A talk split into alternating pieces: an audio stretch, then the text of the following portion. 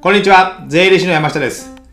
さて続きまして、後半戦。今日はですね、えー断捨離をする3つのメリットということで解説しております。で、前半戦はですね、3つのメリットということで、まあ気持ちが軽くなって、物が軽くなって、自分の好きなものがわかるということで、3つメリットを解説していきました。でですね、後半戦は、あの、断捨離、どうやったらいいのか、まあ手順を僕なりのやり方を紹介したいと思います。まあね、こんまりさんの本を読んだ方が早いんですけども、ま僕なりのやり方をちょっとご紹介しようと思っております。じゃあ3つご紹介しますと、まずは捨てる。まず捨てる1番目。で、2番目、整理整頓する。まあ整頓するってことですね。で、3番目は買わないってことです。もうそもそも論なんですけども、えー、1番目、捨てるってことですね。まず捨てましょう。本当に捨てましょう。もう小学校のアルバムなんていりませんよ。あいつ何してるなんか見なくていいでしょ やっぱね、捨てないと片付かないんですよ。物がどんなにあ多かあも物が多かったらもう片付けとか、えーもう直す収納するっていうのも、まあ、限度がやっぱあるんですよねじゃあそのために広い部屋に引っ越すかって言ったらその分の家賃ももったいないじゃないですかですので、捨てる。もう、こんまりさんの本を読んで、えーときめくのか、ときめかないのか、ときめかないものは捨てるんですよ。やっぱそれをやらないと、一回やらないと、この断捨離っていうのは進まないんですよね。思い切ってやらないと、それも。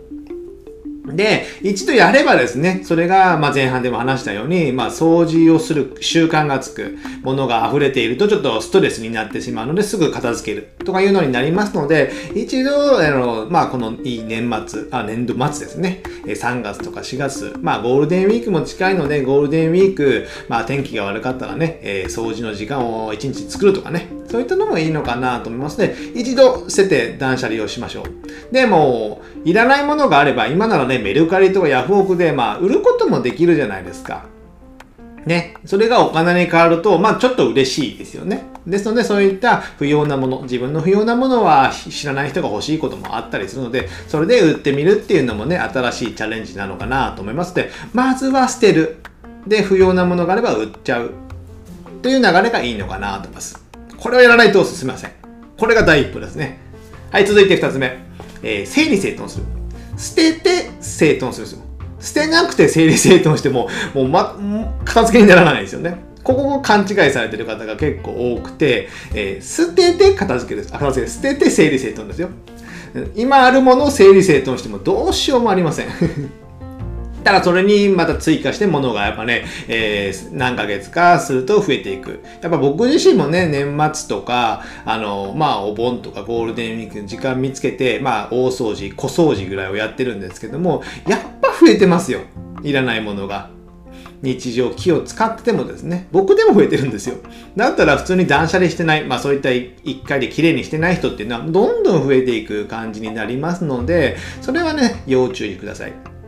なので、捨てて整理整頓。まあ、要は、あの、整理整頓っていうのは、まあ、電気がついてない部屋で、まあ、手探りでどこに何があるかって分かるぐらいですね。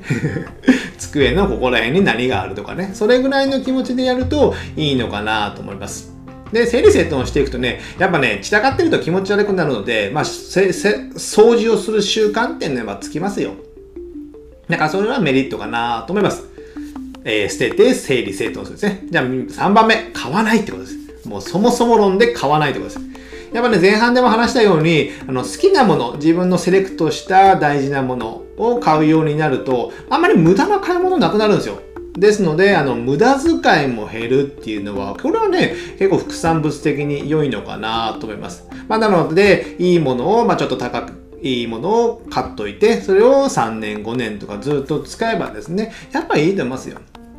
で、よくある、まあ、僕が言うのがパソコンとかね、安いもの、数万円の安いパソコンを買うと、まあ、スペックも悪くて、あのー長く使えない。で、日々のそのそう動作の環境でストレスを抱えるのであれば、まあもうちょっとプラスして良いものを買って、えー日々ストレスなく過ごして長く使うっていうのがね、いいのかなと思いますので、まあ金とか高いものがいいっていうわけじゃないんですけども、あまあある程度のものを買って、えーそれが自分の好きなもの。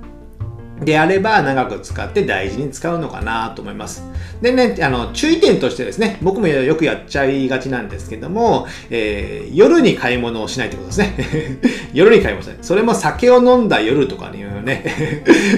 スマホを、アマゾンを開いたり、楽天を見たり、ゾゾタウンのアプリとか開いちゃいけないんですよ。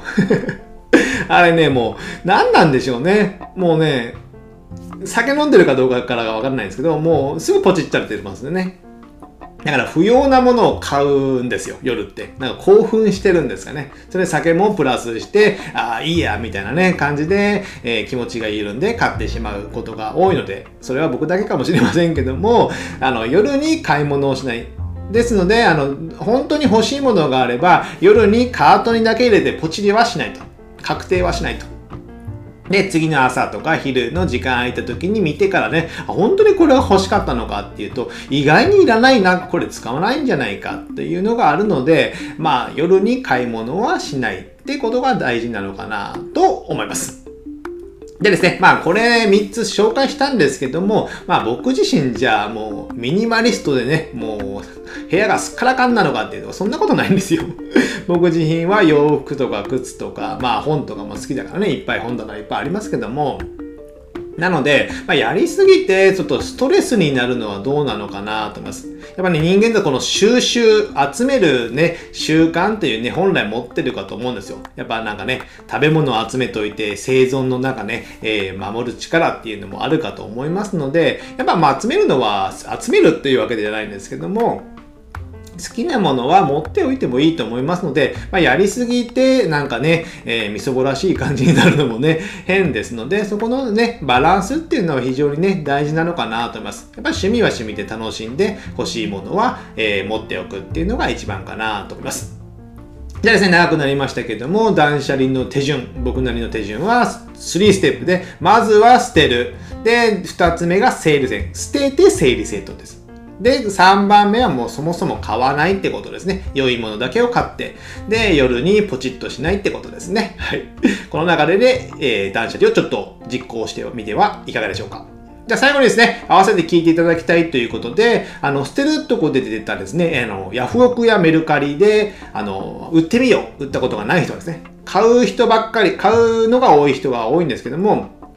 売ってみるっていうのはね、まあね、商売の体験で非常にいいんですよ。やっぱこの値段で売れてどういう写真を撮ったらいいかどういう文章を書いたらいいかとかですね。そういったもので売る感覚。で売れてお金が入るっていう楽しい感覚。まあ商売ですよね。商売の感覚が分かりますのでまあお勤めの方とかであれば特にですねそういった感覚を持っていただいたらですねまあ起業とか副業につながるかなと思いますので一度メルカリとかヤフオクで売ってみるというね音声も聞いていただけたらなと思います。じゃあ今日はこれぐらいにしたいと思います。ではまた次回お会いしましょう。さよなら